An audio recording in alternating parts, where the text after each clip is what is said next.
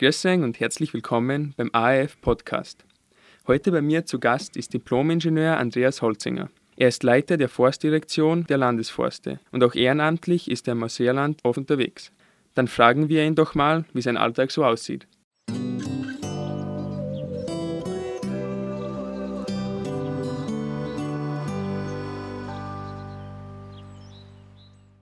Grüß dich, Andreas. Danke, dass du gekommen bist. Grüß dich, Francesco. Servus. Ich freue mich über die Einladung. Ja, fangen wir es mal ganz locker an. Wie geht's mhm. da? Passt alles? Also, heute geht es mir besonders gut, weil heute ist ein Fenstertag. Gestern war ein Feiertag. Den Fenstertag, den habe ich mir genommen. Ich habe mir praktisch selber Urlaub gegeben, weil als Chef vom Betrieb bin ich da auch für die Urlaube zuständig. Stimmt, ja. Und das habe ich mir geleistet, weil abgesehen davon, dass endlich einmal das Wetter passt, also kann man auch viel erledigen dieses nächste. Dinge, ja. die, die man eigentlich immer aufschiebt. Und das habe ich auch schon gemacht. Und ich freue mich über das Wochenende und dass ich daheim bin und es geht mir gut. Sehr gut. Ja, manchmal, manchmal braucht man Urlaub auch, gell? Mhm. Wobei man vorstellen kann, dass im Urlaub sicher einiges erledigt werden muss, daheim und so Sachen, die was anstehen. Also ganz langweilig wird das schätze ich mal nicht, gell? Wird man nicht, nein. Also ich habe eine kleine Range. Bei uns in Aussierland sagt man eine Sachel so eine Sache in Lerchenreit, da bin ich äh, mit meiner Familie wohnhaft. Ja. Und da haben wir die Tochter, die Christina, die hat auch zwei Pferd. Wir haben Enkelkinder, also es gibt Hosen, einen Hund und alles Mögliche. Also man könnte sagen, wir haben auch ein bisschen einen Vogel. das gehört okay. irgendwie dazu. Nein, ich fühle mich da sehr wohl und ich, natürlich könnte man sich gewisse Sachen fürs Wochenende auf, die man nicht verschieben kann und will das fängt beim Rosenmauer an, hört, ja. hört bis zur Wartung äh, der, der, Geräte, geht das dorthin.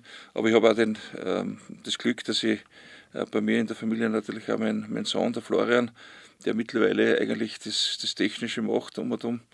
Weil, weil früher war es so, wenn ich am Wochenende, am Freitag von Atmen, das ist meine Dienststelle, ich bin draußen im, im Enstal beruflich tätig. Ja. Und wenn ich da am Freitag heimgekommen bin, dann habe ich natürlich dann alles machen müssen und das fällt jetzt weg, also kann ich ein bisschen mehr relaxen, kann ja. mich für die Familie ein bisschen mehr äh, um die Familie kümmern und der Florian macht praktisch das Technische so vom, vom Heigen übers Krammeln und, und dass halt die, ja, die Liegenschaft weitgehend gut beieinander ist und bis hin zum Pferdfordern, alles, alles was er so okay. anfällt. Also schon eine große Erleichterung eigentlich, Selbstverständlich, wenn man, ja. wenn man da daheim ja. sich unterstützt. Man fühlt sich in der Familie sehr wohl und vielleicht noch eine kleine Ergänzung, das ist vielleicht auch was, was meinen beruflichen Alltag prägt. Wenn ich am Montag in der Früh ähm, relativ zeitig, ich, ich, muss also um 6 Uhr wegfahren, weil um 7 Uhr fangen wir an draußen ja. in Atmund in der Direktion und ich bin ganz gern der Erste, überhaupt am Montag. Mhm. Und wenn ich in Trautenfels praktisch von der Kreuzung Richtung Litzen, Richtung Enste äh, abbiege, dann, dann schalte ich privat ab, dann, dann bin ich in Gedanken beim Beruf. Mhm. Was bringt der heutige Tag, was bringt die Woche? Bin ich gut vorbereitet? Was muss ich tun? Mit welchem Förster, mit welchem Jager muss ich Kontakt aufnehmen, dass das alles ja. läuft? Vice versa, wenn ich am Freitag heimfahre, ja. Das sage ich auch ganz offen. Also von Atmund bis, bis Litzen tue ich meistens nur telefonieren. Okay. Im Auto. Gott sei Dank habe ich eine Freisprecheinrichtung. Also bist du noch nicht richtig fertig mit der Arbeit? Bin ich noch nicht richtig fertig. Die verfolgt die eigentlich. Die verfolgt man ein bisschen, weil es mir Spaß macht und weil es mir wichtig ist.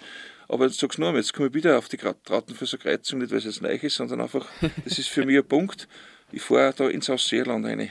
Und wenn ich dann bei, bei Taublitz oben auf die lange Gerade in Zinken und in das erste Mal sehe, da geht mir richtig das Herz auf. Und da weiß ich, jetzt ist Freitag, jetzt ist Wochenende und auf das freue ich mich. Also da, da kann ich dann wirklich auch abschalten und ab dem Zeitpunkt eigentlich bin ich privat.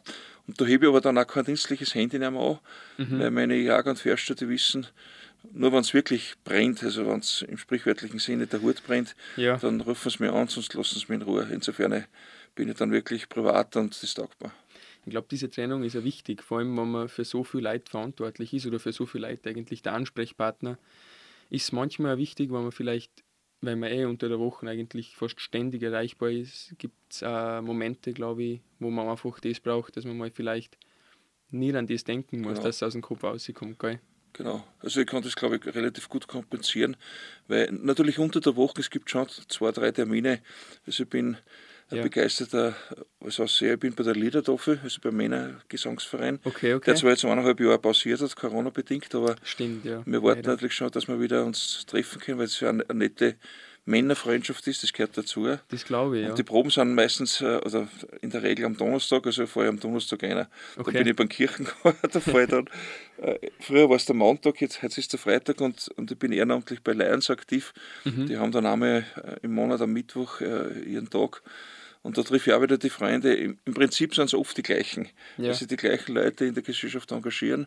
Und das ist auch vielleicht eine kleine Botschaft, äh, vielleicht auch von mir. Äh, ich, bin, ich bin da so gut aufgekommen, ich fühle mich da so wohl in meiner Heimat, mit meiner Familie, wir sind gesund. Ähm, wir, wir haben eigentlich eine, eine wunderschöne, einen wunderschönen Platz, wo andere hier auf Urlaub fahren, da sind wir daheim. Und da denke ich mir, soll es da auf der anderen Seite wieder der Gesellschaft irgendwas zurückgeben. Und wenn man sich nicht engagiert und nur daheim sitzt, hinter dem Ofen und, und nicht außer Haus geht, das ist der, der falsche das Weg. Stimmt. Also möchte ich mich engagieren und möchte, und ich bin, glaube ich, recht kommunikativ. Und vielleicht äh, ein letzter kleiner Hinweis, wenn ich heute am, am Freitag oder am Samstagvormittag durch den Markt gehe, und äh, ich parke meistens auf unserem ehemaligen Holzinger Parkplatz. Ja. Und dann gehe ich durch Tischelstraßen. Für jeden zweiten Geschäft schreibe ich mir aus, Servus Andi, Christi, Herr Holzinger, oder, oder ich gehe rein. Also ich brauche meistens äh, zwei Stunden, bis ich da durch bin und meistens ja. komme ich dann ohne, ohne dem, was ich einkaufen wollte, wieder heim, weil ich einfach so viele Freunde triff. Ja. Man sitzt jetzt und leben auf einem Café. Aber eh schön. Man, man, geht einfach auf, a, auf einen Tripler und mir taugt das, ich brauche das. Und äh, das, das gibt dann auch viel Kraft. Und ja, und natürlich auch die Familie. Also aus Seerland, ich bringe das nicht weg, ich habe meine Wurzeln da. Und wenn ich draußen zum Beispiel in, in, in Admont mit einem wichtigen äh, Kunden, Holzhandler, Jagdpächter, mit irgendwem beieinander bin oder wir haben eine Verhandlung und, äh, und das ist wichtig, dann habe ich natürlich in der Regel, wenn du Jeans Lederhosen an, dann mhm. fragen mich die Leute, sie sind aber kein 1 Dollar. So genau, ich bin heraus, ja, boah, das, sie sind aus, ich sage ja, also, was ist, da, ist das so, für mich ist das nichts Besonderes, das ist meine Heimat. Ja. Und ich kann mich nicht verstehen, das ist ja so. Ne? Und ich trage das gerne auch nach außen, weil einfach mir das wichtig ist. Und ich fühle mich einfach wohl da, dadurch. Ist, glaube ich, gut so und auch wichtig so. Man, man hat ja von nichts zum Schauen, würde ich mal sagen. Nein, nein. Ähm, ja, du hast das ja schon kurz angesprochen. Stell dir einfach vielleicht für unsere Zuhörerinnen und Zuhörer mhm. mal vor. Gerne. Also im Zeitraffer bin ich auf See aufgewachsen. Äh, interessanterweise, angeblich war das äh, der Tag äh, am Fasching Montag, Vormittag, ja. wie die Trommelweiber vorbeigegangen sind, hat irgendwie meine Mutter dann gedacht, das ist der Zeitpunkt. okay. ist jetzt vielleicht ein Zufall, aber ich bin am Fasching Montag geboren. Und äh, ja, bin da aufgewachsen, habe da Volksschule gemacht, bin da aber dann in Steinach ins Gymnasium gegangen, da habe ich maturiert. Mhm. Und nachdem mein Vater Förster bei den österreichischen Bundesforsten war, mhm. mittlerweile leider verstorben, und wir äh, auf ein Sägewerk aufgewachsen sind, mitten im Zentrum hat es ein Sägewerk gegeben. Ja. Und da sind wir aufgewachsen, wir sind drei Geschwister. Jetzt komme ich eigentlich vom Holz nicht weg. Also es war mein Traum, dass ich Forstwirtschaft studiere. Kurze Zwischenfrage, ich glaube, ich bin selber erst 18 Jahre, viel Wissen ja. glaube ich gar nicht mehr. Ich glaube, ich weiß aus Erzählungen, wo er war. Wo war das Sägewerk? Das Sägewerk war auf, auf dem sogenannten Holzinger Parkplatz, das hat aber früher Sägewerk Scheck geheißen. Ja. Also Scheck, wo jetzt der große Parkplatz ist, vor der, vor der Reiterer Brücke. Und da war ein Sägewerk und da sind wir aufgewachsen. Eigentlich sehr mhm. wohl behütet und, und, natürlich sind wir den ganzen Tag irgendwo zwischen die Bloch und die, und die Bräder zueinander gekraxelt. Ja. Und wenn ich mir das heute vorstelle, was wir damals da haben, da liegt mir keine Haut nicht an. Aber okay, das, das war die Kindheit. Eine wunderschöne Kindheit mitten im Maurik. Also ich bin ein, ein klassischer Mauriker. Ja. Und dann kommt natürlich erschwerend hinzu, ich habe dann meine Partnerin äh, gesucht und gefunden in Altenaussee. Ja. Das heißt, ich bin dann wie es früher, früher noch Tradition war, ich weiß nicht, wie die, die heute gingen die jungen Buben wahrscheinlich mit Schlüssel bei der Tür unten aber ich bin nach Fenstern gegangen, okay. da bei der Frau, mit dem, mit dem Gefahrenpotenzial, dass natürlich die alten Ausseher irgendwann einmal gesagt haben, Marika, es Kind ja. bleiben und, und wenn wir ja. die erwischen einmal, dann, dann wir die im Brunntag. Ja. Also zu denen ist Gott sei Dank nicht gekommen und gekriegt habe ich es auch. Insofern habe ich praktisch gegangen. äh, bin dann auf die BOKO gegangen, nach Wien, äh, Forstwirtschaft studieren und habe dann auch damals meine Partnerin, die Christa, nachgeholt nach Wien. Ich habe in Wien eigentlich eine recht turbulente Karriere gemacht. Ich habe alles da, was, was nett war, was lustig war ja. und, und gesungen und, und, und, und eine Gaudi gehabt. Ich bin bei einer Studentenverbindung dabei. Da haben wir dann Tandam geschossen und alles, also alles Mögliche, nur nicht studiert. Und irgendwann, einmal, irgendwann einmal ist mir dann das Geld ausgegangen und dann habe ich dann äh, natürlich vom Vater dementsprechenden äh, Anschiss gekriegt und dann ist äh, eh ja. gleich einmal bergauf gegangen. Okay. Nach dem ja, Studium habe ich dann sechs Jahre Assistententätigkeit gehabt an der Uni noch. Mhm.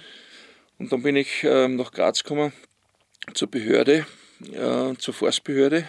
Okay. Und das habe ich dann auch von aus also, abwickeln dürfen. Was war da dein Aufgabenbereich? Mein Aufgabenbereich war die Schutzwaldsanierung. Also ich habe Okay. damals schon eine wichtige Funktion machen dürfen und zwar äh, dort, wo der Schutzwald mangels Verjüngung äh, durch, äh, durch verschiedene, damals hat es auch noch den sauren Regen gegeben, das war in die, in die frühen 80er Mhm. Jahren. Also hat man sich eigentlich relativ viel mit dem Wald beschäftigen müssen. Da sind jetzt viele Begriffe gefallen, ich will die nur, nur mal aufklären. Bitte. Saurer Regen, Verjüngung, könnte man das ganz kurz nochmal Okay. näher erläutern? Also meine, meine Zielsetzung und eigentlich für jeden vernünftigen Forstwirt äh, kann es sein oder soll es sein, dass man den Wald so bewirtschaften, dass er sich von selber verjüngt. Das heißt, die Okay. Naturverjüngung bedeutet, dass Mutterbäume, sammentragende Mutterbäume, die man im Altbestand hat, die man sich wünscht, auch für die Naturverjüngung, dass man die freistellt durch forstliche Eingriffe, einfach durch Ja. Durchforstungseingriffe freistellt und damit kriegen sie Licht und Wärme und, und, und eigentlich äh, Platz dementsprechend und beginnen zu, zu fruktifizieren. Das heißt, sie, sie sind dann samentragende Mutterbäume und die Samen, die Okay. dann wieder quasi am Standort sich entwickeln, die haben dann die, genau die gleiche Genetik wie der Mutterbaum. Genau, also eigentlich regionaler gang es nicht so beim, beim, beim Das kann man so sagen. Das Weiterpflanzen, ist eine, gewisse, äh, eine gewisse Spezialität. Genauso wie man heute schaut, dass man regionale Produkte Ja. ähm, sich äh, kauft. Wird äh, immer also wichtiger. Fleisch, Gemüse, Milch von Bauern und so weiter, ist in der Forstwirtschaft ähnlich. Es macht keinen Sinn, wenn ich jetzt irgendwo einen Kahlschlag mache. Da brauche ich übrigens auch nicht Boko studiert haben, weil das ist ein Primitiv-Eingriff, Ja, ein Kahlschlag. Aber wie gesagt, vom Forstgesetz her ist es möglich, bis zu einer gewissen Größe. Dann, ähm, dann rahme ich ganze Flächen ab und dann muss ich wieder, nach dem Forstgesetz ist das verpflichtend, wieder aufforsten. Ich muss also die Fläche wieder in Bestand bringen. So, und wenn ich mir jetzt Pflanzen kaufe, dann kommen die vielleicht aus Tirol, vielleicht aus den Karawanken, vielleicht aus dem Waldviertel, aber sicher nicht aus dem Gseis Mhm. Ja. und aus Ausseerland. Insofern haben die dann eine ganz andere Genetik, Mhm. sind an den Standort nicht angepasst und die haben natürlich das Risiko, dass sie da halt dann lange Zeit brauchen, bis sie sich da richtig anpassen. Wenn ich mit der Naturführung arbeite, Mhm. unter der Voraussetzung, dass der samentragende Mutterbaum auch schon aus Naturführung entstanden ist, stimmt, ja. dann habe ich eine Genetik, die über 500, 600 Jahre Ja. an den Standard angepasst ist. Nicht? Und kosten tut es auch nichts. Nicht? Stimmt, das ist das Nächste. Also Das es gibt da viele, viele positive Querverbindungen. Und der saure Regen vielleicht nur kurz. Der saure Regen, das, das war eigentlich in der Zeit, ich glaube, das waren die, die, die zweite Hälfte der 70er Jahren, Mhm. da ist durch äh, ungefilterte, durch ungefilterten Schadstoffausstoß, Ja. äh, Schwefeldioxid, Kohlendioxid, also die Industrie hat da sehr, sehr viele, auch die Autos, die noch keine Filter gehabt haben, Ja. die haben sehr viele Abgase produziert und das hat dann eigentlich einen sehr positiven Schub gebracht, dass man dann in der Technik die Industrieanlagen mit, mit Filter versorgt hat, man hat den Katalysator Mhm. äh, eingebaut und eigentlich ist da sehr vieles zum Guten äh, geschehen. Aber die alten Industrien, wenn du dich vielleicht erinnerst, damals, das war noch vor dem Eisernen Vorhang, die Ja. Industrien in, in der Tschechei, in Ostdeutschland, äh, Mhm. in Polen, die waren eigentlich alle von der Technik her sehr, äh, Da, ich das, sag jetzt einmal weit hinten. da sieht man Fotos und weiß eigentlich schon, was Da ist flächig der Wald Ja. abgestorben. Ja. Das hat dann eine, eine Mutzertragödie gegeben. Aber wir haben das zeitgerecht geschafft und wir in Österreich waren eigentlich eh wieder relativ rasch einmal vorne dabei. Mhm. Also die Luft hat sich wesentlich äh, stärker wieder verbessert und wir haben eigentlich, soweit ich das weiß, aus den Aufzeichnungen, ist Sauseerland weitgehend ein Reinluftgebiet, schon seit langer Zeit. Und also wir haben Ja. optimale Voraussetzungen für die Biologie, für den Wald generell, wenn man das so zusammenfassen kann. Mhm. Wir haben die Niederschläge, wir haben den Kalk und wir haben eine weitgehend reine Luft. Also bei uns fehlt es an, an, an fast äh, nichts. Und so blöd können wir gar nicht tun, dass wir nicht eine ordentliche Forstwirtschaft machen. Ne? Aber auch schön zum, zum Hören eigentlich in, in der heutigen Zeit, weil medial hört man fast nur schlechte Nachrichten über die Umwelt und, und den Klimawandel und alles, aber dann finde ich es wieder mal schön, wenn du uns sagst, dass wir eigentlich da ziemlich gut mit dabei sind und eigentlich auch schon in die 70er, 80er Jahre da viel gemacht haben, damit das Ja, nicht in die Francesco, es liegt vielleicht auch darin, dass, dass ich ein grenzenloser Optimist bin. Also um den Vergleich herzunehmen, für mich ist das Glas immer halbert voll und nie halbert leer. Aber schön zum Hören. Sehr Und gut. auf, deine, auf deinen Hinweis bin dir dankbar, weil das ist jetzt, ein, glaube ich, ein wichtiger Punkt. Natürlich gibt es auch äh, der, im gesellschaftlichen Leben im Zusammenhang beim Naturschutz viele äh, Bereiche, wo wir wirklich äh, nur einen Manko haben und wo wir mehr tun müssten. Also Ja. ich, ich bringe da jetzt nur zwei Beispiele, die jetzt vielleicht nicht aus meinem unmittelbaren äh, Wissensgebiet kommen, aber ähm, das, das Zuverbauen ähm, der landwirtschaftlichen Flächen, der Wiesen, mhm. ähm, Waldflächen, äh, das Roten von Waldflächen, das, das Zubetonieren und, und, ja. und Straßenbauen, das finde ich eine ganz, eine ganz bedenkliche Entwicklung. Wir haben zwar in Österreich, den, den, das wissen wir auch aus, aus, aus Erhebungen, den Vorteil, dass Waldfläche zuwächst. Ja. Aber sie wächst nicht unbedingt dort zu, wo wir es brauchen würden. Ja wir brauchen es im Schutzwald, damit der seine Schutzfunktion übernehmen kann. Ja. Sie wächst dort zu, die Waldfläche, wo zum Beispiel irgendwelche Höfe in hinteren äh, Talgebieten aufgelassen werden, was ja auch nicht gut ist. Stimmt. Da kommt es zu einer Abwanderung, zu einer, zu einer Abwanderung und die, die Massierung dann der Leute ist im, im urbanen Bereich, im stadtnahen Bereich. Und da muss ich wieder um die Stromversorgung, die Wasserversorgung, es wird lokal Abwasser.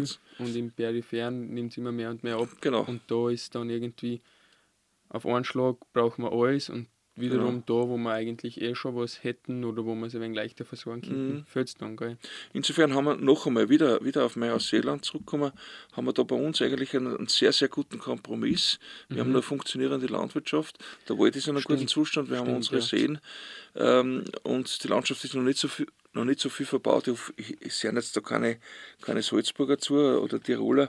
Also Salzburger Pinzgau oder Bangau oder, oder die, die Gebiete ähm, im, im Nahbereich der, der Städte, der größeren Städte oder das Tiroler Inntal oder, oder meinetwegen Zillertal. Also nicht besser, da möchte ich Gott sei Dank, also Gott sei Dank bin ich in Aussee daheim. Ist jetzt gar kein Lokalpatriotismus, den was wir da jetzt glaube ich ansprechen, Nein. sondern einfach die, die, die Fakten, was man oft, ganz oft, sei es in den, in ja. den Nachrichten oder so, hört und auch Fotos sieht genau. und die Leute zu dann dort selber. Also wir wollen da jetzt, glaube ich, keinen wirklich angreifen, sondern Nein. Fakten auf den Tisch, mehr oder weniger. Mhm.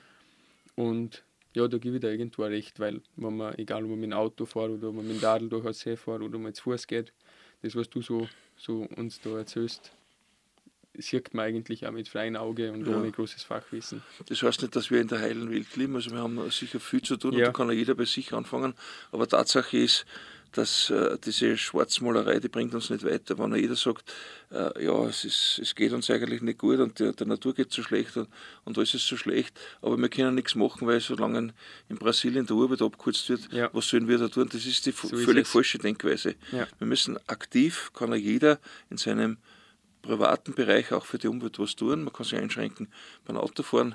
Man kann vielleicht die eine oder andere Einkaufstour wieder zu Fuß machen oder mit dem Radl. Das sind viele Kleinigkeiten. Das sind ganz viele kleine Sachen, mhm. wo man sich gar nicht so viel einschränken muss. Glaube ich, viele, viele haben da ein falsches Gefühl dafür und denken, na, wenn ich jetzt umweltbewusst leben will, wie man es wie eigentlich so oft sagt, dann muss ich alles auf den Kopf dran und alles ja. ist anders und es wird so viel schlechter und hin und her. Ja, ich habe dich unterbrochen bei Gas. Okay. Das tut mir leid. Nein, nein, mach ich, das ist mir wichtig. aber, aber ich gebe jetzt Gas, dass, ich in die Gegenwart komme. Kein Problem. Ich, ich, war, dann, ich war dann eben bei der, bei der Behörde ja. und dann habe ich den äh, wichtigen Posten begleiten dürfen, des sogenannten Bezirksforstinspektors. Das ist ein, ähm, ein Behördenjob, ähm, wo du eigentlich der, der höchste forstliche Beamte bist im Bezirk. Ich war da mhm. in, in Lietzen auf der BH ja. bei unserem bekannten ehemaligen äh, Hofer Dr. Kurt Rabel ja. ähm, und habe dort äh, den, ähm, den Teil Lietzen Ost betreut, also das Gebiet ähm, bis Wiedalpen rein, das Gesäuse und, und äh, bis am am Schoberboss, mhm. während der Kollege, das war der Dr. Willi Schrempf, bei dem ich gelernt habe, der ist in Steinach gesessen, so aus Seerland und Schlabinger Teil gehabt. Okay. Und, und die Aufgabe war ganz einfach, das Forstgesetz zu exekutieren, einfach schauen, dass nicht irgendjemand gegen das Forstgesetz verstößt. Mhm. Und irgendwann habe ich mir dann gedacht, äh, Kollegen, mit denen ich studiert habe, strafen, weil sie irgendwo eine Vorstraße gebaut haben, das vergessen haben zum Anmelden. Ja. Oder vielleicht äh, eine flächige Nutzung, die halt um ein paar hundert Quadratmeter zu groß war. Ja. Ähm, einmal der Woche einen Bescheid machen, ehrlich gesagt, das war mir zu fad. Ja. Ich, ich, bin dann, ich habe dann das Glück gehabt, dass ich bei den steiermärkischen Landesforsten habe äh, äh, anheuern dürfen mhm. in Atmund, als Forstmeister damals im Jahr 2000. Und 2005 bin ich dann Forstdirektor geworden und habe dann den Betrieb geleitet. Ja. Das ist ein sehr großer Betrieb, ähm, ist eigentlich der zweitgrößte ähm, Forstbetrieb in der Steiermark, noch ja. einen großen privaten. Und wenn man die österreichischen Bundesforste, die vom Wienerwald bis Tirol Viele Forstverwaltungen haben insgesamt zwölf. Mhm. Auch das innere Salzkammergut, also Sauserland, gehört zu den Bundesforsten. Ja. Das war der ehemalige Habsburger Besitz. Dann haben wir von der, von der Größe her vergleichbar eigentlich, äh, sind wir der fünftgrößte Betrieb in Österreich. Okay. Ich will mir das nicht wichtiger machen, das heißt einfach, nein, dass nein. da viel Verantwortung Aber damit. die Signifikanz von den Ganzen und, und, und was, was da eigentlich alles dranhängt, das ist. Da hängt vieles dran. Eben. Danke wieder, wieder, wieder für das Hölzl, was man schmeißt. Ähm, wir haben natürlich auch auf unserer Fläche ähm, den jüngsten steirischen Nationalpark, also den letzten, der in Österreich gegründet wurde, Nationalpark Gesäuse. Und das ist also eine zusätzliche Aufgabe, die wir bekommen haben, weil ein Nationalpark ist ein ganz ein hohes Schutzgut im nationalen Interesse, deswegen heißt er Nationalpark. Ja. Und da gibt es natürlich auch strenge Gesetze. Ähm, also für, den Privat, für die Privatperson gibt es da kaum Hindernisse, weil es darf sich jeder frei für Erholungszwecke aufhalten. Man darf spazieren gehen, man darf sogar Schwammerl brocken, Genau. ganz normal wie sonst da. Aber es, es gibt halt eine gewisse Zonierung in eine sehr strenge Naturzone, wo die Natur sich selber entwickeln kann. Nur ein kleines Beispiel, wie man sich das vorstellen kann, wenn, wenn vielleicht einmal äh, eine Steinlawine oder, oder, eine Schnelllawine abgeht, unter normalen Bedingungen im, im Wald rammst du die auf, Ja. schaust, dass die, dass die Wege und die Straßen wieder Genau, befahrbar sind. Im Nationalpark bleibt das ganze Totholz zum Beispiel liegen. Okay. Weil Totholz ist eigentlich ein verwirrender Begriff. Es gibt nichts Lebendigeres als totes Holz, weil da kommen die ganzen Käfer, Ja. die, die Ja, Ameisen, die, die Stimmt. Antagonisten oder es, es baut sich dort einmal ähm, äh, ein Sperlingskauz, Mhm. äh, eine Höhle, wo, wo er dann seine, seine Jungen aufzieht. Ja. Die, die wird dann von einer Fledermaus wieder genutzt. Also totes Holz ist für die Ökologie wahnsinnig wichtig. Ja. Und man, man muss sich eigentlich von den Gedanken ein bisschen verabschieden und das, das habe ich auch mittlerweile gemacht im Betrieb. Wenn du irgendwo zwei, drei tote Baum stehen hast und du hast dort keine Möglichkeit, dass du hinkommst, dann baue ich dort wegen die drei toten Baum keine Vorstraßen hin, dann schaue ich, Ja. kann, kann sich sozusagen dieses Käfernest erweitern oder kann ich das stehen lassen. In der Regel kann ich stehen lassen, weil wenn ich dann ähm, außer der Fichte noch eine Buche, eine Tanne, ein Bergerhorn, äh, eine Esche, eine Lerche stehen habe, dann kann es zu keiner flächigen Verbreitung des Borkenkäfers kommen. Okay. Also brauche ich nicht wegen die drei äh, toten Baum jetzt äh, sozusagen äh, irgendeine technische Maßnahme setzen, dann lasse ich das stehen. Ja. Im Gegenzug, wenn, wenn sich irgendwo im Talbereich, wo ich natürlich dann äh, mit einer äh, normalen Nutzung leichter zukomme, werde ich das Holz natürlich nutzen und dann halt Natürlich, äh, als, als Nutzers verkaufen. Also es gibt viele Möglichkeiten, auch in der Forstwirtschaft. Man muss nicht überall die harte Technik einsetzen. Mhm. Es gibt für alles im, im Leben einen Mittelweg. Ja, also Ja. Auch, auch in der Forstwirtschaft. Man muss ihn nur finden, gell? Man muss den Mittelweg finden und, und im, im Laufe der Zeit äh, kriegt man vielleicht ein bisschen einen, einen Überblick und der Mittelweg ist immer gut. Man soll die Extreme eigentlich vermeiden. Ähm, du hast das schon angesprochen, den Nationalpark, und du hast gesagt, jeder kann da hin. Und es gibt äh, nur eigentlich was Geschützteres, und zwar einen Urwald, haben wir Mhm. in Österreich ja auch. Genau. Was sind da so die Unterschiede? Also äh, es ist so, Francesco, dass die, die Kategorisierung ist eine internationale. Das heißt, die Okay. sogenannte IUCN, das ist die International Union of Conservation of Nature. Und die bestimmt, ob Schutzgebiete Kategorie 1 sind. 1 ist der Urwald. Okay. Das ist wirklich, wo keine menschliche Einwirkung jemals Und da stattgefunden darf hat. ich nicht einmal einige. Da, die, sind auch gesperrt, da darf man nur, eigentlich nur für wissenschaftliche Zwecke. Okay. Die sind gesperrt. In Österreich haben wir den sog- sogenannten Urwald Rotwald. Der ist äh, am Dürnstein. Es ist ja in den ähm, äh, niederösterreichischen, Schweizer, äh, Entschuldigung, steirischen Grenzgebiet. Ja. Und der ist streng geschützt. Und die Kategorie 2 sind die Nationalparke. Okay, also gleich das nächste, was Gleich, gleich die nächste Kategorie. Die haben den, äh, dahingehend äh, and- andere ähm, Bewertung, weil sich dort der Mensch ganz normal auch aufhalten darf. Da kannst du reingehen, Mhm. du kannst auf den Berg aufsteigen, da gibt es genauso die Wanderwege. Es gibt sogar Schutzhütten drinnen. Es gibt sogar Radlwege, habe ich auch Es gibt sogar, wir haben, genau, nachdem die, die Gäste ja hauptsächlich äh, jugendliche Gäste, Familien auch gern mit dem Radl kommen. Wir haben da eine Mountainbike-Strecke, sehr schöne, Mhm. äh, ausgewiesen. Die ist, äh, die ist 15 Kilometer lang, die, die ist, Ja. geht von Stadt der Boden äh, über zwei Almen bis Hiflau. Die Almen sind bestoßen, da, da, da kann man auch außen konsumieren. Ja, Also super. und vor allem auch, was wichtig ist, auch die Almen, also das traditionelle ähm, Bewirtschaftungssystem der, ja. der bäuerlichen ähm, Wirtschaft, die Almbewirtschaftung, ist auch im Nationalpark möglich. Und deswegen gibt es eine Zonierung in Naturzone. Mhm. Da sind keine Almen drin, wo ja. sich sozusagen die ganze Natur selber entwickelt.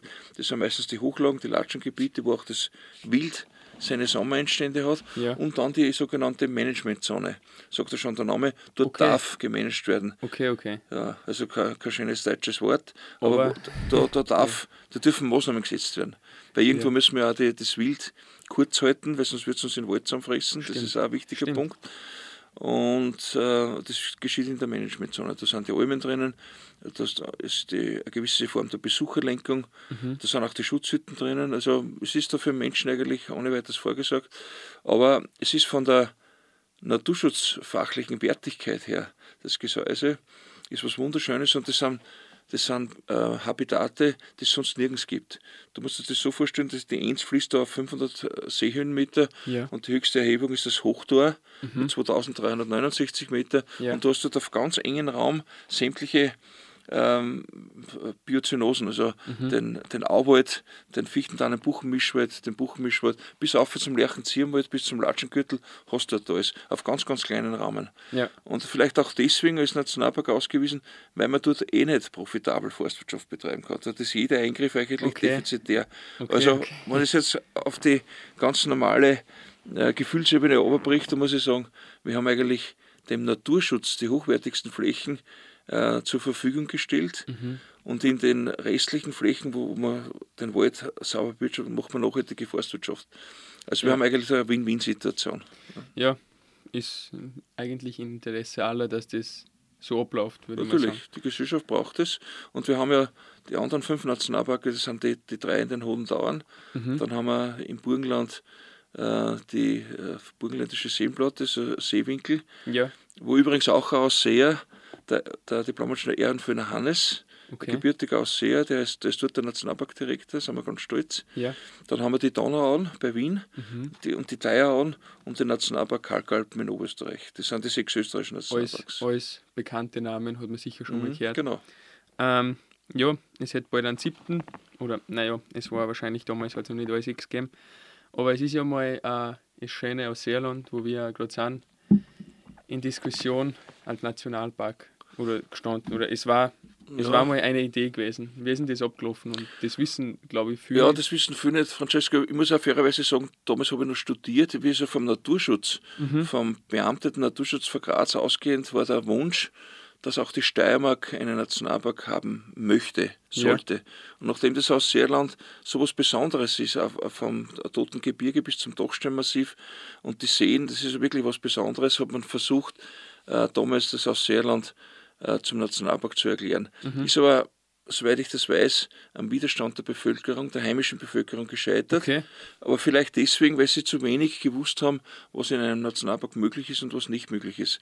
Auch man hätte auch im Ausseerland natürlich eine Zonierung statt äh, machen können und ausweisen und das natürlich dort, wo die Almen sind und mhm. die Servitutsberechtigten ihre, ihre ja. Viecher auftreiben, wo man Waldbewirtschaftung macht, dass dort natürlich auch äh, diese Möglichkeiten gegeben sind und wirklich nur das schützenswerte Hinterland dann Kernzone gewesen wäre. Aber ja. das ist Geschichte. Ja. Man hat es damals versucht und, und die Aussage hat gesagt, das wollen wir nicht. Dann haben sie es eben woanders umgeschaut und sind aufs Gesäuse gekommen, nachdem das eh dem Land Steiermark gehört, ja. haben wir gesagt, okay, dort machen wir das und es ist eigentlich jetzt mittlerweile seit 18 äh, Jahren der Nationalpark und hat sich eigentlich ganz gut bewährt. Mhm.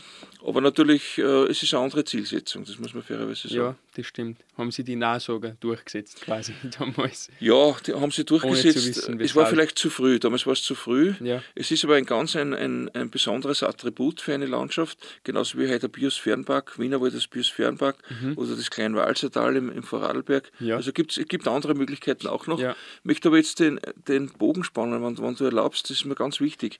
Man, man sollte nicht jetzt den Fehler machen und sagen, okay, alles was Schönes muss man jetzt unter Schutz stellen und tun wir jetzt eine Käseglocke drüber.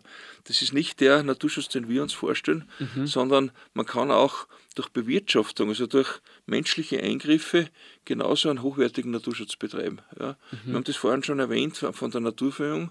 Ja. Und vielleicht auch, weil immer wieder ähm, das, äh, der Begriff des klimafitten Waldes im Raum steht. Mhm. Ich möchte vielleicht den Bogen spannen. Wir haben bei uns wirklich den Vorteil, dass wir so günstige Voraussetzungen von der Natur her, wir haben hohe Niederschläge, ja. wir wissen es, also, dass wir im. Ausseerland, wir haben manchmal sogar zu hohe Niederschläge, das kann auch auf Nerven gehen, ja. wenn es 14 Tage äh, nur regnet, aber immerhin, wir, wir sind also von Niederschlägen äh, gut ähm, äh, bestückt, im Winter wie im Sommer. Wir haben den Kalk, der Kalk ist eine eine laubbaumfördernde Unterlage. Der Kalk okay. ist eine sehr, eine sehr gute Nährstoffbasis mhm. für die Pflanzen. Das heißt, wir haben ideale Voraussetzungen und wenn man dann noch mit kleinflächiger Nutzung ähm, eben Extreme vermeidet, dann, mhm. dann reagiert die Natur sehr positiv. Die Natur ja. braucht Zeit, dass sie sich auf die Eingriffe des Menschen einstellt. Das ist mir ja. ganz wichtig. Und deswegen heißt einer von unseren Slogans Zeit für Natur. Der Mensch soll sich Zeit nehmen für die Natur mhm. und soll aber auch der Natur die Zeit geben, dass er sich auf den Menschen, auf die menschlichen Eingriffe einstellt. Wenn man den am ersten Blick hört, denkt man, okay, ja, ich habe Zeit für die Natur, aber du hast uns gerade erklärt, es gibt einfach mehrere Aspekte manchmal hinter so hinter den Slogans und auch wichtig, dass Und die Räume, Herr Francesco, die, die, die Zeiträume sind natürlich sehr unterschiedlich. Ein Landwirt, der heute überlegt, was er anbaut, Kartoffeln, Getreide, wie auch immer, ja. oder der halt eine zweischnittige Wiesen, hat, weil, weil, weil er Viecher hat, die er im Winter versorgen muss, mhm. die Viecher sind im Sommer auf der Alm, der denkt wirtschaftlich korrekt in ein, zwei Jahreszyklen oder vielleicht in drei Jahreszyklen. Ja. Der Forstwirt, der einen, einen Bestand äh, aufforsten möchte oder wieder oder wieder in, in Bestand bringen möchte, Fläche und dann Wald, der weiß heute nicht, was ist in 100 Jahren. Ja. Weil die normale Umtriebszeit, das ist auch ein Fachbegriff, also Umtriebszeit von der, von der kleinen Pflanze bis zu dem Zeitpunkt, wo sie mit der Motorsäge gärt, wo der Baum umgeschnitten ja. wird, das ist die ja. sogenannte Umtriebszeit. Da weiß man natürlich nicht, was, was in 50, in 100 Jahren ist. Und, ja. und deswegen müssen wir uns ein bisschen flexibel auf das sogenannte, ähm, auf den klimafitten Wald einstellen. Und das komme ich noch einmal, vielleicht zum letzten Mal, ähm, auf den Hinweis, gemischte Bestände, wo du heute neben dem Flachwurzler Fichte dann mhm. den Herzwurzler Buche, den Vollwurzler Lerche, Tanne hast, ja. wo jede Bodenschicht optimal aufgeschlossen ist. Weil das Grundwasser ist ja nicht einen halben Meter unter der Oberfläche, sondern das ist ja in drei, vier Meter Tiefe. Ja. Und wenn ich da einen Flachwurzler habe, die Fichte, dann kommt es zum Grundwasser nicht dazu. Stimmt, ja. Und wenn ich aber dann in einem gemischten Bestand Bäume habe, die in der Lage sind, mit ihrer Wurzel ähm, das tiefe Wasser aufzuschließen mhm. und auch die Nährstoffe aufzuschließen, dann bringen sie es an die Oberfläche und dann, dann hast du eigentlich äh, ein heiteres Sammelsurium an verschiedenen Pflanzen, die dann auch wieder die Lebensgrundlage sind für alle möglichen Tiere, die du für die Bestäubung brauchst und und und. Es ist ein wie es halt auf, auf wissenschaftlich heißt, eine Biozynose. Das ist eine Lebensgemeinschaft von Pflanzen und Tieren, die sie gegenseitig brauchen. Mhm. Und da gehört der Mensch dazu der kann sich da einklinken, aber er soll nicht eine pfuschen. Genau. Er soll das ja. nutzen. Ja, ich meine, ich bin, ich bin zwar gläubiger Katholik, aber ich will nicht die, die Bibel ähm, zitieren, aber es heißt, macht euch die Erde untertan, aber es hat keiner gesagt, dass wir es zerstören sollen. Wir ja. sollen es nutzen, sinnvoll ja. nutzen. Immer mit, mit Kopf dahinter. Und mit Maß, einfach, mit Maß und Ziel. Ja, ist wie so ganz oft im Leben einfach wichtig, dass man, egal was man macht, dass man es vielleicht nicht unbedingt übertreibt. Ja. Francesco, darf ich da noch, ich, will dir jetzt äh, Nein, deinen Fragenfluss nicht unterbrechen, aber mir fällt dazu noch ein Hinweis ein, der glaube ich auch für viele Bereiche in der Wirtschaft sinnvoll wäre. Es gibt die sogenannte Kielwassertheorie. Wenn mhm. du halt am Aldersee mit der Blitten fährst ja. und du bist ein guter Ruderer, du wirst zwar deine Schlanker machen, aber du fährst von Kaisneck um, um in Zewiesen oder wie auch immer und du hast ein Ziel und, und du, du, du treibst äh, mit deinem äh, geschicktes Boot. Im Kielwasser der Blitten wird es ja ein ruhiges Vorwasser einstehen, mhm. wo sie dann natürlich auch viele, da ist auch eine Kraft, eine Energie, die mhm. hinterm Boot natürlich, äh, die zieht das Wasser noch. Es gibt in der Forstwirtschaft die sogenannte Kielwassertheorie und die besagt, wenn du einen Wald kleinflächig, nachhaltig, sinnvoll nutzt, also die Nutzfunktion, dann wird sich im Kielwasser der Nutzfunktion die Schutz-, die Wohlfahrts- und die Erholungsfunktion automatisch einstellen. Weil im okay. Forstgesetz haben wir ja den Passus drinnen, ja. der Wald muss vier Funktionen erfüllen. Die Nutzfunktion, also dass du Holz nutzen kannst, die Schutzfunktion, also, also die Häuser, die Straßen, die Eisenbahn schützen vor, vor Steinschlag, vor Lawinen und, und so weiter. Mhm. Die Wohlfahrtsfunktion, also er soll ein gutes, reines Wasser produzieren, eine saubere Luft produzieren. Ah, also wichtig, ja. Genau, ist genauso wichtig für die Gesundheit und es soll Erholungsfunktion, also, also der Mensch soll sich im Wald für Erholungszwecke aufhalten können. Und wenn du äh, wenn du den Wald nicht bewirtschaftest und sich selbst überlässt, dann wird irgendwann einmal äh, ein größerer Schneedruck äh, mal eine Fläche zusammendrucken, dann, ja. dann kommt der Käfer rein, dann ja. hast du Schwierigkeiten. Also eine sinnvolle Nutzung und der Bereitstellung des wichtigen Rohstoffes Holz, der ganz wichtig ist für die CO2-Bindung, ähm, wird dann die anderen Funktionen automatisch mit sich bringen. Insofern habe ich da wieder eine Win-Win-Situation, wann ich es richtig mache. Das ist halt das. Ja. Ich glaube, wir haben schon, schätze ich mal, viel Wissen in diesen Bereichen erlangt, müssen das halt nur richtig, richtig einsetzen. Genau, das, ja, darum geht's. Weil oftmals ist, man weiß was, macht es aber trotzdem anders. Oder es hat vielleicht wirtschaftliche Gründe im Hinterkopf, mhm. Geld etc und macht vielleicht dann auch vor allem in puncto Natur und Umwelt nie das Wichtige, was mich gleich zum nächsten Punkt bringt und ich glaube, du bist da, also meiner Meinung nach bist du absolut der richtige, der richtige Partner und zwar Nachhaltigkeit in der Umwelt. für Compliments, sagt man da. ich habe ich hab Instagram, Facebook, mhm. äh, schaue jeden Tag in die Nachrichten. Ja. Und mir fällt jetzt kein Tag ein, wo ich nicht irgendwas gelesen habe mit Klimawandel, mhm. Umwelt, wir müssen schauen, wir müssen aufpassen, wir müssen hin und her. Und andererseits, also das, das Thema ist da und wir wissen alle, dass das wichtiger denn je ist und immer wichtiger wird und dass wir uns da in eine, in eine falsche Richtung bewegen in, in vielen Gebieten. Und dann höre ich aber immer wieder mal, egal was für Ötter, egal was für Geschlecht etc., ja, nein, gefreut mich nicht. Sollen, wir können da eh nichts machen, die Großen müssten da umstellen. Keine Ahnung, was man ständig hört, solange es Plastiksackel machen wir, welche kaufen, weil wir so nicht, wenn es eh gibt. Oder ja, wenn sie das, das so machen, oft werden es die Leute kaufen und solange es das billige Fleisch gibt, werden Leute billiges Fleisch kaufen etc. Aber ich denke mir dann, wenn ich die Möglichkeit habe und wenn ich in dieser Lage bin, etwas zu ändern, wieso sollte ich mich dann zuklanen, meine Haxen auf da mhm. und, und da nichts machen, weil es liegt ja im eigenen Interesse. Logisch, ja. dass das uns jetzt nicht betreffen wird, vielleicht direkt und in großem Maße, wo wir jetzt verschwenderisch und, und ja, einfach umweltschädlich weiterleben. Aber es geht im Leben nicht immer nur um dich und mich, sondern genau. es geht auch um, um meine Kinder, um deine ja. Kinder, deine Enkeln und es geht dann immer so weiter. Ja. Und wenn es einmal, ja, wenn es einmal nicht mehr so gut ausschaut, dann sind halt wir auch mit, mitschuldig und irgendwo würde ich dann sagen, dass wir doch irgendwas machen können. Und Absolut. wenn jeder selber was tut, ja. dann geht da viel weiter. Ja. Was ist deine Meinung dazu? Also was, was sind so die kleinen Sachen, also was mhm. sind die Empfehlungen von Andreas, die was mhm. jeder, wirklich an jeder zum Beispiel mhm. in seinem Alltag ändern könnte? Mhm.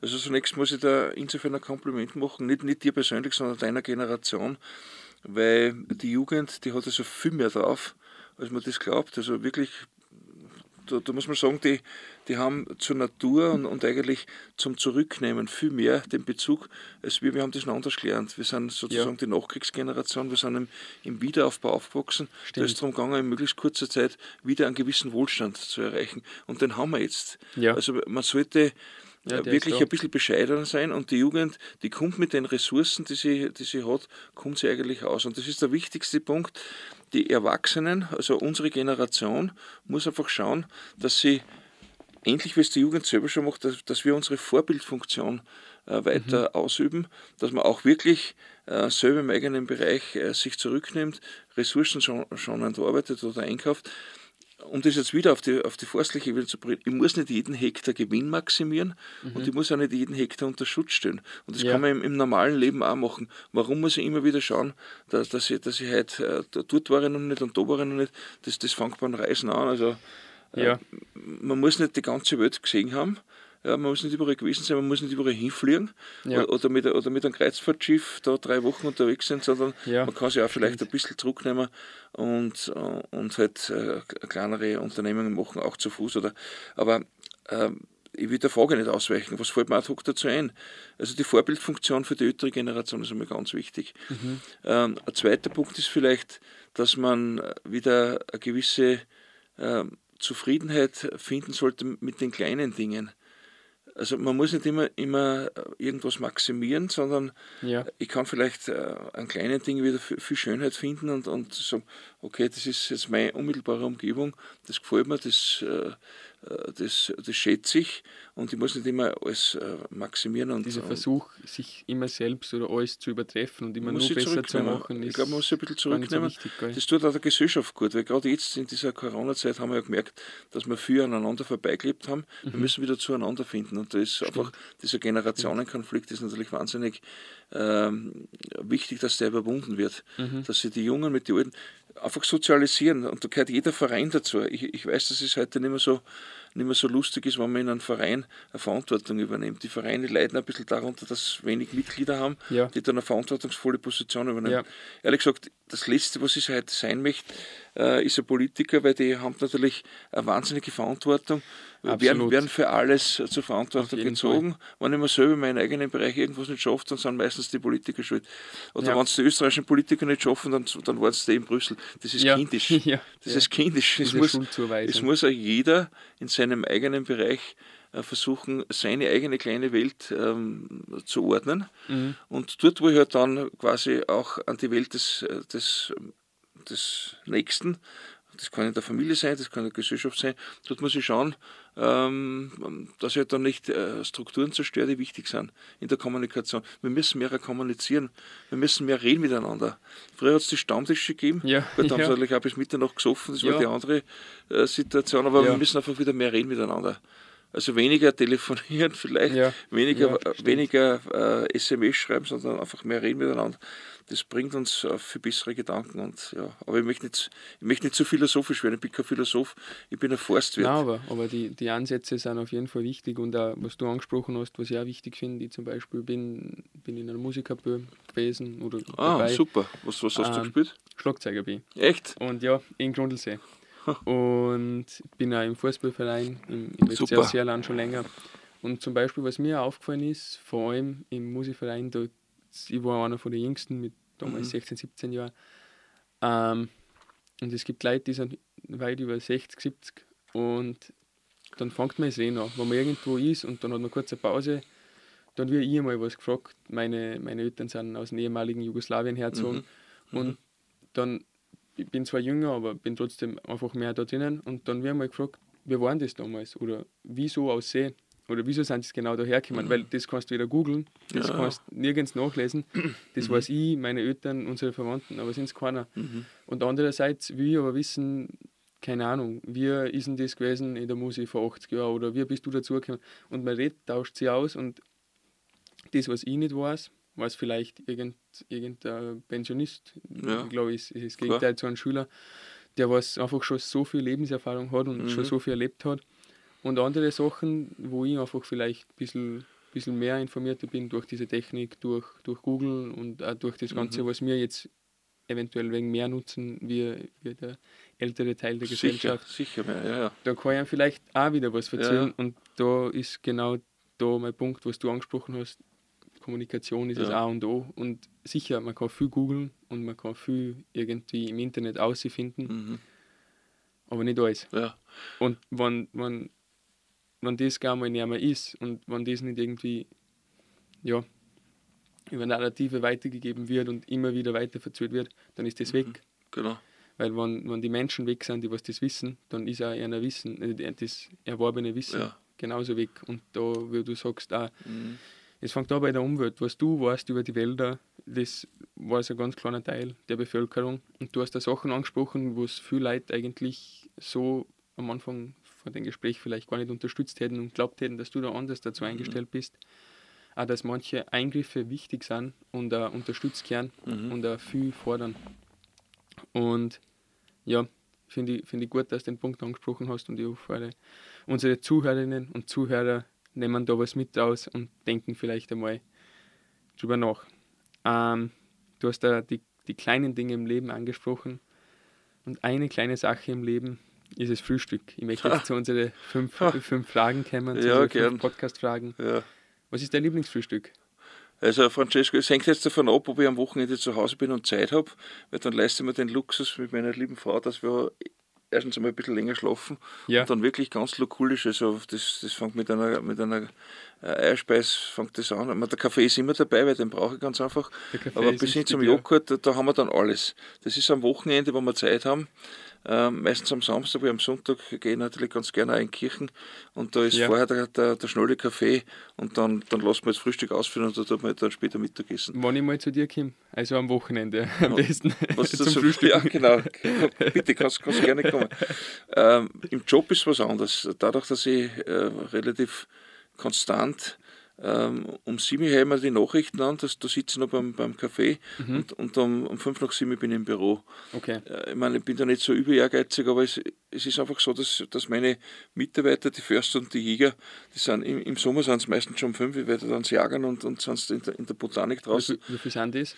Also ich habe äh, insgesamt haben wir 30 Mitarbeiter bei den Landesforsten. Okay. Also, das sind also zwei, sehr viel. zwei Forstmeister, zwei Akademiker, dann haben wir fünf Revierleiter, fünf Förster und noch sieben Berufsjäger. Okay. Wir sind vielleicht für die Ausseher, die da jetzt zuhören, ist das Gesäuse vergleichbar eh mit, mit, mit dem Ausseerland. Mhm. Wir haben 28.000 Hektar, das geht von, von Atmund bis Hieflau, von Jonsbach bis zur oberösterreichischen Landesgrenze, Mhm. ist vergleichbar von der Größe her mit der Forstverwaltung Aussee, von der österreichischen Bundesforste. Okay. Und die Aufgaben sind die gleichen, also Holzproduktion, Wildbewirtschaftung, Jagdverpachtung, äh, touristische Einrichtungen und so weiter.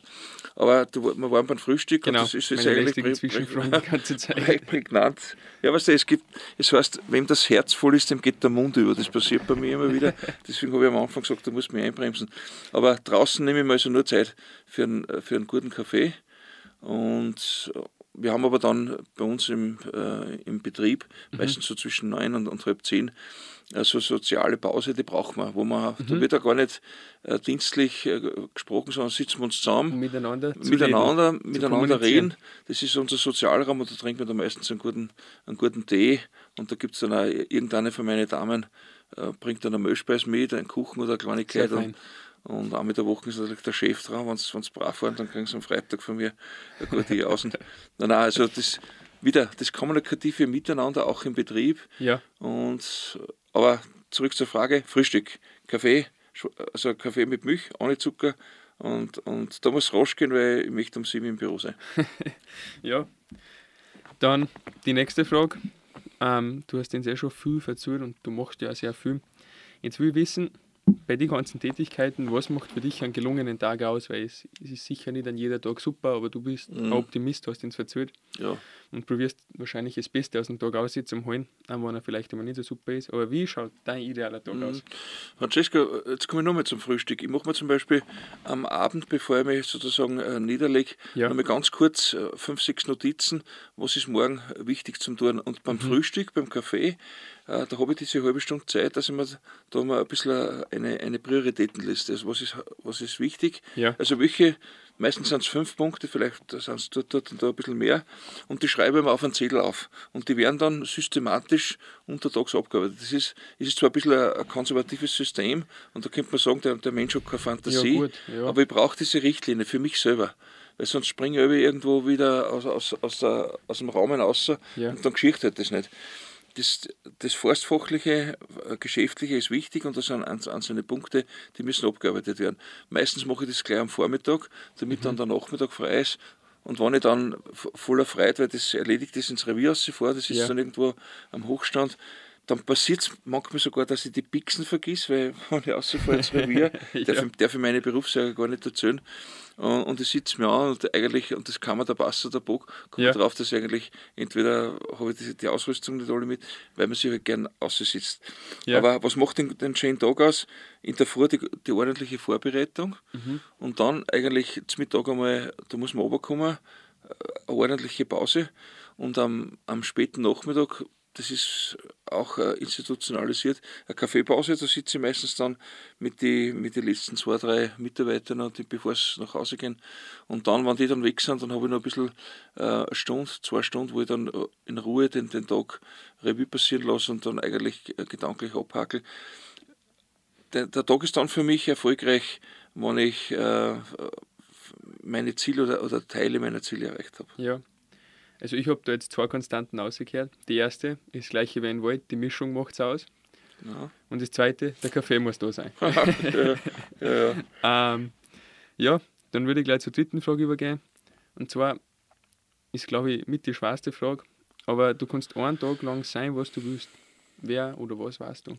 Anders sein, was ich will. Also, also nicht der Andreas Wetzinger, sondern was, was ich will. Egal, wir haben An schon meiner gehabt, Stelle. Boah, wir haben schon gehabt, der Toni Burger, der Musiker, hat gesagt, das ist mir irgendwie in Erinnerung geblieben, er wäre gerne eine kleine Maus, die was beim, ich glaube beim Mozart da hinten Mhm. Ja. irgendwo im Kammerl zuhört und ihm Ja, da zuschaut. Der Donny Also- Burger ist natürlich jetzt ein, ein super Stil, weil ich, ich würde gerne der Donny Burger sein, ich würde gerne das kennen, was der Donny, den ich wahnsinnig schätze und verehre, er spielt er bei uns ab und zu Ja, am, am. Nein, da, ich würde die Frage nicht ausweichen, aber ich möchte es auch vergleichen mit, mit einem Tier. Ich war ganz gern ähm, Volk oder Bus oder der Storner, ich darf mir ganz gern von oben einmal die, die Welt, die der Mensch so wichtig betrachtet, unten, der so umeinander wurdelt, in Ja. aller Ruhe beim Drüberfliegen anschauen. ja, Das war einmal was Schönes. da war ich gern dabei, stimmt. Das ist eine sehr, sehr gute Antwort. Das ist wirklich, das war sicher spannend. Also ich glaube, ganz unbedacht einfach alles einmal objektiv anschauen. Ich werde mal von oben sehen, weißt, du, das war schön. Also nicht, nicht von einem Flugzeug, da, da sitzt du Ja, wieder das ist was mit, anderes. mit, mit, mit 50 anderen Ja. und, und kannst eh nicht rausschauen, weil, weil das Fenster so klein ist und der Wandel schaust auf Tragflächen. Nein, Ja. nein, der Steueradler, der sich wirklich äh, mit der Thermik äh, in, der, in den Lüften bewegt und auf diese kleine, kleine, überhektische Welt schaut und sie denkt, Leideln, wie geht's mir gut da herum Ja. und, und gebt ein bisschen Ruhe da unten. Ja. rennt sie so viel und um. Ja, ich glaube, du hast heute eh schon die eine andere, andere Sache gesagt, was mich zum Lachen gebracht hat. Was bringt dich zum Lachen? Was mich zum Lachen bringt, boah. Also ich bin glaube ich eher selber ein humorvoller Mensch, aber wenn man in, in einer netten Runde, wenn der eine oder andere, es müssen keine bitte keine schlüpfrigen Witze sein, keine Zoten, aber Ja. wenn der eine oder andere Stammtisch äh, Witz, nämlich von den Leuten, die du kennst, die Ja. sind im bürgerlichen Leben und dann, wenn es nach, das- nach dem zweiten Seitel Bier, dann, wenn sich die Zunge ein bisschen löst, Wenn der Schmäh rennt. wenn der Schmäh rennt auf, auf Assyrisch, wenn wir nach der Liedertafel proben und den Schwem gehen, Ja. St. Gerald und, und dort der Schmäh rennt, also da kann ich wirklich herzhaft lachen, weil da sind unsere, unsere Altvorderen, also die, die, die Herren Vorstände und so weiter, Ja. und die einmal aus einer Rollen rausschlupfen Ja. und dann so, wie man auf Assyrisch sagt, Entschuldigung, die Sau rauslassen. Dann, Ja, ist, dann, ist, aber wirk- dann ist wirklich eine ja. Da kann ich herzhaft lachen. Ja, das glaube ich. Ja, wir haben ganz am Anfang ist jetzt schon gewesen, fast 50 Minuten her. Aufgewachsen bist in Ausseerland, du Mhm. hast deine Wurzeln in Ausseerland. Du kehrst einfach ins Ausseerland. Du bist Ausseerland. Wo, wo bist du aber am liebsten im Ausseerland? Also ehrlich gesagt, äh, daheim auf meiner Range, weil da geht es mir gut, das, das ist über, natürlich auch über, über, Jahren, über Jahre äh, gewachsen. Ja, Und es ist in Lerchenreit um und, und da ist meine Familie um mich herum um. Äh, die, der, der Garten, da, da kann ich wirklich relaxen. Mit einem guten Buch, ich tue gern, ich tue gern lesen, viel lesen. Also am schlimmsten ist es für meine Frau, wenn ich sage, ich fahre geschwind noch auf zu der Gudrun oder, oder herunten im Marek. ja, Ich, ich glaube, ich muss mir heute ein Bücher kaufen. Dann war es nicht Kinder mit einem, sondern mit drei. Und äh, ich habe natürlich äh, nicht so viel Freizeit. Und Ja, das sollte ich nicht nur mit, mit Lesen verbringen, aber, aber der schönste Platz äh, im Ausseerland. Ich, es gibt Kraftplätze, es gibt ein paar Kraftplätze, die ich sehr schätze. Ja. Ich, bin, ich, ich- bin natürlich sehr konservativ, sehr katholisch erzogen. Ich, ich war Administrant, Jungschulführer Mhm. im Vorgemeinderat. Also es gibt auch in der Kirche, also wenn ich, wenn ich gar nicht mehr weiter weiß oder wenn ich meinen Stress abbauen will, dann sitze ich mir einfach in die Kirchen rein Mhm. und lasse mir es da mal gut gehen und, und, und, und habe also mein, mein Zwiegespräch vielleicht mit meinem Herrgott. Das holt mich dann wieder runter. Ja. Aber ich will das jetzt nicht zu, zu, zu theatralisch die Frage beantworten. Im Ausseerland daheim ist der, der schönste Platz bei meinem Haus oben auf der Bank und da sehe ich dann die Enkel umeinander rennen und, und muss mal ab und zu ein wenig äh, Mode machen, wenn es zu laut Aber da fühle ich mich am wohlsten. Bei was mir gibt daheim. der Ausblick so her? Welche Berg siehst du zum Beispiel? Also für mich, der, also unser Hausberg, den wir direkt vor uns haben, ist der Zinken. Ja. Da habe ich noch eine lustige Anekdote zu einem, zu einem netten äh, Liederdorfer Freund und zu, zu einem Heim Albert, Ja, weil der ist natürlich als, als, äh, als Unternehmer immer im Wald tätig gewesen und, und die, die steilen Berge, die haben ihn narrisch gemacht und er sagt, am meisten geschimpft hat er über den Radling, ja, weil der Radling hat nur herunten eine, eine also eine Straße Ja. und da ist was Holz von Radling oben, das hat der hätte gerne in die Luft gesprengt. Der Radling, weil ihm natürlich der viel Sonne wegnimmt, wenn, wenn, wenn im Osten bei uns über der St. Leonhard-Kirchen geht, geht die Sonne auf. Nicht? Ja. Und im Winter wanderst du dann immer weiter Richtung Radling und dann kommt also vor, vor, vor, vor 10 Uhr kommt es dann nicht. Ja. Das ist dann schon ein bisschen Einschränkung. Aber ich sehe eigentlich von meiner Veranda ins Tote Gebirge, die Drisselwand, in Loser, in Dressenstein. Äh, also das ist, das ist so ein Panorama, das ist kitschig schön. Das Einzige, was ich nicht sehe, ist der Dachstein von uns aus. Von, aber, aber sonst sehe ich eigentlich, bis in Maurik, aber sehe ich eigentlich alles. Und dieser Rundumblick, der hat ein bisschen was Erhabenes. Das taugt mir. Das Ja. brauche ich. Ich brauche die Freiheit, ich brauche. Es es soll nicht heißen, dass ich jetzt auf die Leute schaue, um Gottes Willen, das Nein, will ich nicht, nicht zum Ausdruck bringen. das- das- Aber was ich sage, das das, auch zu, meinen Mitarbeitern, ich bin deswegen über euch, nicht damit ich auf euch schaue, sondern damit ich weiter Viere sehe. Weil du hast einfach einen weiteren Horizont. Ja. Ich meine, ich habe das Glück, ich bin, bin 1,92 groß, ich bin von Haus aus ein bisschen, ein bisschen drüber. Und wenn du, wenn du Viere siehst, was sich da vorne abspielt, dort, dort möchte ich hin, das ist mein Ziel. Ja. Gell? Dann kannst du sagen, okay, Aussage. äh, ich möchte eigentlich meine, meine Arbeit oder, oder meine, meine Umgebung so planen, dort möchte ich hin. Und das, das sehe ich, wenn ich irgendwo erhöht bin, Mhm. Ja. auf einem erhöhten Platz, Ja. dann habe ich den Überblick. Jetzt, jetzt komme ich wieder zu, zu, zu einem Adler und wenn ich halt da oben schauen kann, aha, das ist die, die kleine Welt und äh, die Freiheit ist, in, ist, da herum. Da sehe ich Viere. Äh, Das ist mir wichtig. Hat nichts mit Hierarchie zu tun, das sage ich auch, weil Ja. äh, ich bin nicht deswegen weicher Chef, ähm, damit wir Hierarchie haben, sondern es ist eine Struktur.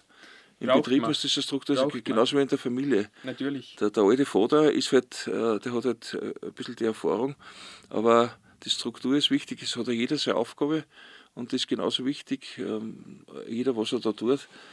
Und ja, also ein gewisser Konservativismus ist wichtig im Sinne von Bewahren von Werten, mit denen wir aufgewachsen sind. Weil wenn das keine guten Werte waren, dann hätten wir uns nicht so entwickeln können. Stimmt. Stimmt. Ja. Und das sollte man eigentlich äh, hochhalten. Und jetzt, jetzt komme ich nur mit, äh, letztes Mal vielleicht zurück zu der Jugend. Ich bin sehr, sehr stolz, dass wir eigentlich von den jungen Leuten, so wie du, du engagierst dich, mein Florian ist auch Schlagzeuger, also mein Florian Ah, spielt bei also der Bürgermusik die, die Trommel. Ah, gut. Ich habe früher mit, mit meinen Geschwistern eine Band gehabt und da war ich auch Schlagzeuger. Wir haben geheißen Magnificus, aber nicht, weil wir so super waren, sondern weil wir alle so groß waren. Das war Magnificus. Das war in, in, der, in der Zeit, wo der, der Freddy Jaklic mit Ah, okay. Joy Ah, okay, okay. äh, sich haben wir auch entwickelt schon hat. als Gast, Ja, ja, nein, ja, gut, okay, aber mit, mit Freddy Jaklic, bitte, der tust mich nicht vergleichen, weil das ist ein Künstler und, und ich bin ein hausbackener Musiker gewesen. Aber ich tue gern singen und, und das macht mir Spaß. Und das freut mich, dass endlich einmal diese blöde Corona-Zeit vorbei ist, dass wir uns wieder schon treffen können und, losgeht, und singen können. Ja. Na gut, dann, ich habe eh schon genug geredet. Ich würde mich schon langsam zurücknehmen. Sag den Zuhörerinnen und Zuhörern Danke fürs Zuhören und ich gebe jetzt dir das letzte Wort. Du kannst sagen, was auch immer du willst oder irgendwas noch anbringen, irgendein, irgendein Appell an unsere, an unsere Zuhörerinnen und Zuhörer. Und ich sage somit Vierteng und Danke. Okay, ja, Francesco, das äh, Schlusswort äh, habe ich eigentlich, wollte ich dir überlassen. Ich, ich möchte mich bedanken für die Gelegenheit, dass ich da bei euch habe sein können. Ich habe ja äh, erfreulicherweise vor zwei Tagen auch schon ein bisschen Interview geben dürfen, konkret über den Wald, und da haben wir uns kennengelernt. Mir taugt das, was ihr macht. Der AF ist auch ein wichtiges Medium im Ausseerland, weil da, da, da kann man einfach auch wieder kommunizieren. Und ich fühle mich einfach wohl und, und, und wenn, wenn dann die Leute ansprechen und dass man über gewisse Sachen reden kann, dann taugt mir das. Und ich, ich gebe ganz gern auch meine Erfahrung dort und da weiter. Ähm, und ja, mir, mir taugt es einfach, dass man da sein kann. Und, und ich fühle mich wohl und ein bisschen was von meiner positiven Stimmung. Wenn ich das heute drüber gebracht habe, dann, dann bin ich stolz drauf und dann haben wir das Ziel erreicht. Danke, dass ich bei dir habe sein können.